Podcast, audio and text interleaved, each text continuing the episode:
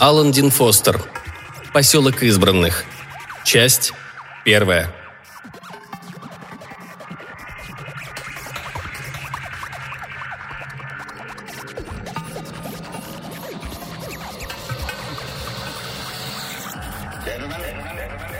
Карли Викерс не переносил Могадишо.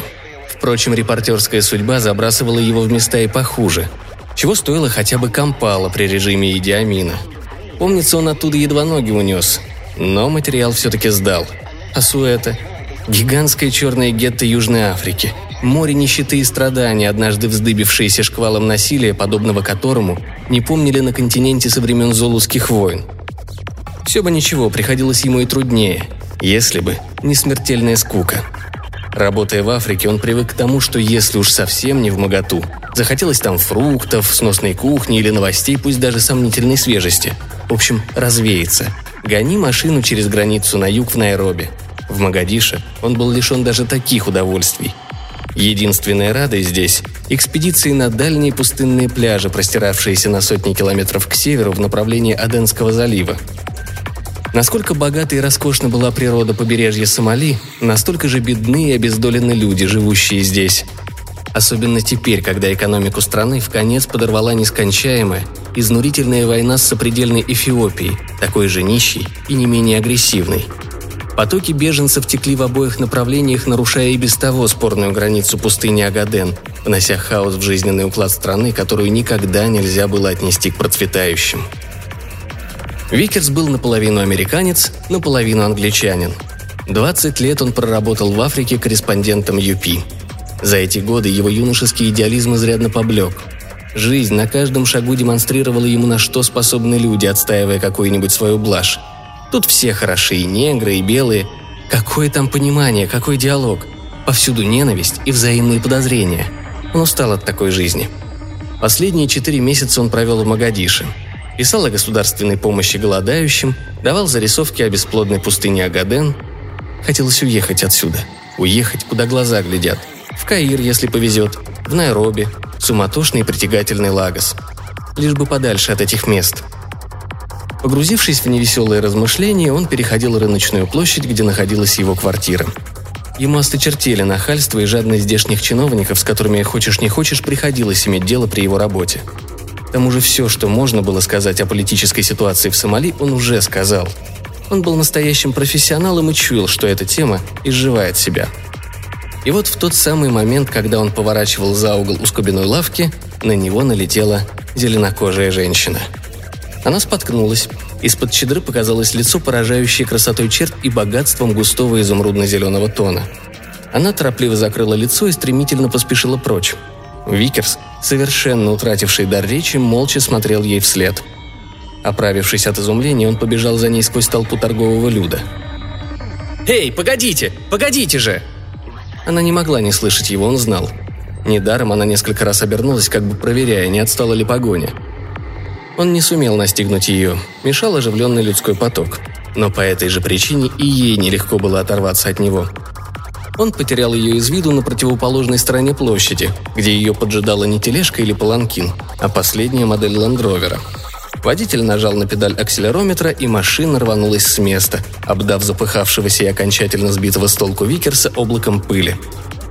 Молодая женщина исчезла, но ее лицо все стояло перед глазами журналиста, потрясенного увиденным. Ни одна только красота удивительной женщины ошеломила его, хотя она действительно была красавица – Необычайный цвет ее кожи не давал ему покоя. Ничего общего с оливковым оттенком кожи, свойственным потомкам средиземноморских цивилизаций. Это и не кофейный тон, отличающий большинство жителей Магадиша, в жилах которых текла смешанная кровь. Нет, то был яркий, ослепительно-зеленый цвет, веселящий душу, как флаги на параде в День Святого Патрика.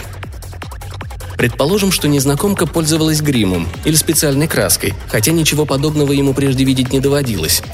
Какого же экстра-класса должна быть такая гримерская работа, если даже веки женщины были изумрудного цвета? Он успел подметить это, когда они столкнулись, и она сощурила глаза.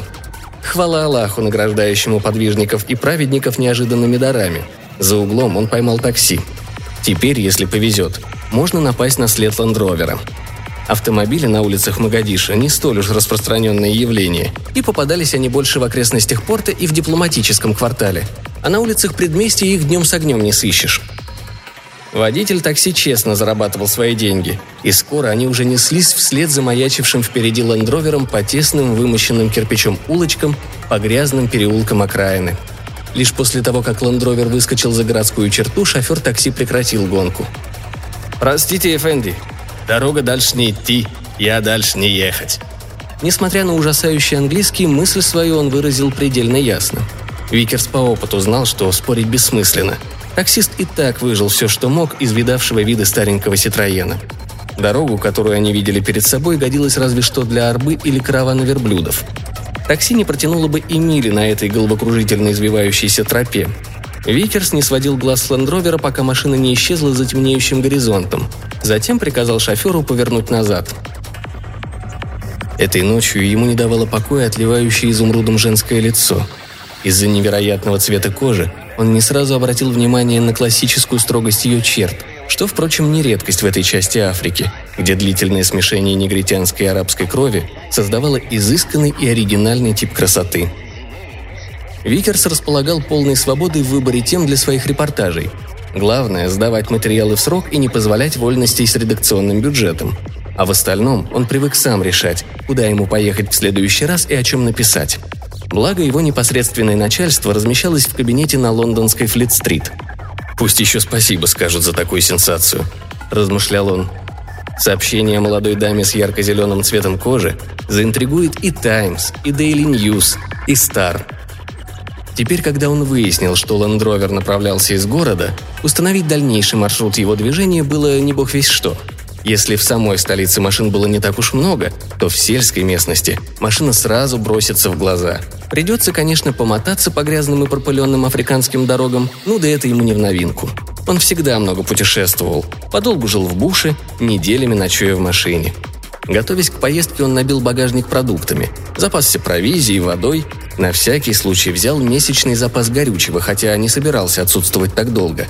Он не смог как следует разглядеть ускользнувший ландровер, но запомнил, что для дальнего путешествия машина не была экипирована. Дорога через Балот привела его в Джахар, а ехать пришлось вдоль Вади Шибели, всегда сухой в это время года. Воздух обжигал адовым зноем, и кондиционер ровера возмущенно гудел. Пришлось часто останавливаться и подолгу расспрашивать местных жителей, прежде чем он решил повернуть в направлении северного побережья. Миновав Джахар, он ехал дальше через море к Харадеру – в здешней глуши даже верблюжья тропа оказалась желанным ориентиром. В нахальный армейский капитан попытался реквизировать оставшийся у Викерса запас горючего, и лишь удостоверение корреспондента ЮПИ, которым он размахивал направо и налево, и правительственный пропуск выручили его. Так он добрался до Идана. Он въезжал на территорию провинции Маджартин, до сих пор не напав на след исчезнувшего ландровера. Он уже был готов к тому, что придется добираться до самого мыса Гуардафи – Жара измотала его, и он уже начал подумывать, не свернуть ли ему эту экспедицию. Как вдруг снова увидел женщину, которая завлекла его сюда. Разве что... Разве что это была совсем другая женщина. Она продавала рыбу в торговых рядах, прикрытых навесом из пальмовых листьев, и опоясывавших пристань Горада маленькой рыбацкой деревушки. Лицо у нее было открытым, чадра сброшено. Из-за жары, должно быть, решил Викерс – в молодости она бесспорно была хороша собой, но годы и жизнь полные лишений сделали свое дело. Сейчас кожа ее напоминала иссохший пергамент. Эта женщина была много старше той, которую он искал. Но самое удивительное – двое зеленокожих детишек, которые возились на отмеле. Ясноглазый мальчишка и озорница девчонка, оба лет семи или восьми. Оба с головы до ног ярчайшего зеленого цвета, играли вместе с другими совершенно обычными ребятами. Они подбегали к самой кромке воды, брызгались и неслись обратно, вертелись, приплясывая возле пожилой женщины. «Бабушка, что ли?» – недоумевал Викерс, останавливая машину. К его роверу тут же сбежались деревенские сорванцы. Кто ощупывал борта автомобиля, кто лез под колеса, облепленные грязью. Деревушка была из самых что ни на есть глухих. Лендровер здесь такая же диковинка, как и белый человек за рулем – Потрясенный Викерс во все глаза смотрел на детей. Мысль о том, что перед ним необычная манера гримироваться, сразу пришлось отбросить. Нормального цвета у ребятишек были только глаза да волосы. Даже ногти отливали зеленью. Он вышел из машины, тщательно запер ее. Дети не сводили с него наивных и доверчивых глаз. Казалось, они даже не подозревают о том, что на свете существует хитрость, обман, подвохи. Девочка сунула палец в рот и прижалась к мальчишке, похоже, брату. Он прокашлялся и попробовал обратиться к ним на суахили в надежде, что его поймут. Более или менее сносно он объяснялся еще на арабском и совсем плохо на амхарском. Они понимали его. Викерс спросил, где их дом. «Там». Они показали вглубь побережья. «А эта женщина, что торгует под навесом, их бабушка?» Она оказалась теткой ребятишек. Поколебавшись, он задал главный вопрос. Отчего у них такой странный цвет кожи? Просто им посчастливилось родиться в поселке избранных», — ответили они. «Видно, это у них тут что-то вроде секты». «М-да. Вот это новости в пустынях Северного Сомали. Дети явно не хитрили, не старались ничего скрыть. Им, наверное, и ловчить-то еще не приходилось». От докучливых зевак их ограждала такая изоляция, какую трудно было представить не только лондонцам, но и жителям Найроби — да и он сам обнаружил их пристанище по чистой случайности, бросив неожиданный взгляд на женщину, толкнувшую его. И так они сказали, что живут в глубине материка. Хорошо бы выяснить поточнее. Понятно, что очень далеко отсюда они жить не могли, поскольку основное и наиболее скоростное средство передвижения здесь верблюды и мулы. Их дом близко, подтвердили ребята. Если ехать по воде Амат на закат солнца, тропа сама приведет к поселку избранных, откуда родом и они сами, и многие другие люди. Викер стерялся в догадках, понимая, что население таинственного местечка не принадлежит к распространенному здесь типу кочевников. Он сел за руль. Машина форча рванулась вперед. Дети бежали за ровером, пока он, объехав ряды торговцев рыбой и повернув на восток, не скрылся из виду. Русло реки, по которому он двигался, совсем пересохло, и лишь тоненькая струйка воды серебристой нитью прорезала самую его середину. Антилопы, напуганные шумом, рванулись прочь с дороги, но сейчас он даже не обратил на них внимания. Уже смеркалось, когда он вынырнул из тесного каньона. Длинные тени, которые отбрасывал кустарник, мешали рассмотреть пологий спуск, испещренный отпечатками автомобильных шин. По этим отпечаткам он и добрался до саванны – в сухом колючем кустарнике, который, казалось, высасывал из почвы каждую каплю влаги, нашли себе приют змеи и крысы. Из темноты вынырнули силуэты трех поблескивавших металлом ветряных мельниц. У Викерса не было желания вступать с ними в борьбу, изображая Дон Кихота. Однако, нахмурившись, он подогнал машину к завалам камней и грязи у основания сооружений. Так далеко на север не было ни европейских колоний, ни лагерей беженцев, которые, он знал, устраивались еще дальше вглубь побережья, либо на границе с Эфиопией, либо южнее Магадиша. В этих местах, насколько он помнил, не строили в последние годы научных станций или постов наблюдения. Ветряные мельницы были двух видов. Одна использовалась для того, чтобы подавать воду к поселку.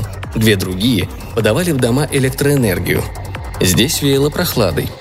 С моря дул вечерний бриз, а утром, когда этот клочок земли нагревался, ветер, по всей видимости, менял направление – Свет горел в самом внушительном из домов – одноэтажном коттедже, сложенном из местного камня, глины и поржавевших листов железа. Строительный лес в этих краях такая же редкость, как кусок хорошо прожаренной говядины. Он остановил машину и вышел. Слева от него, в тени деревьев, пряталась туземная деревня, довольно большая, но казавшаяся покинутой с виду. Он настороженно всматривался в черноту наступающей африканской ночи.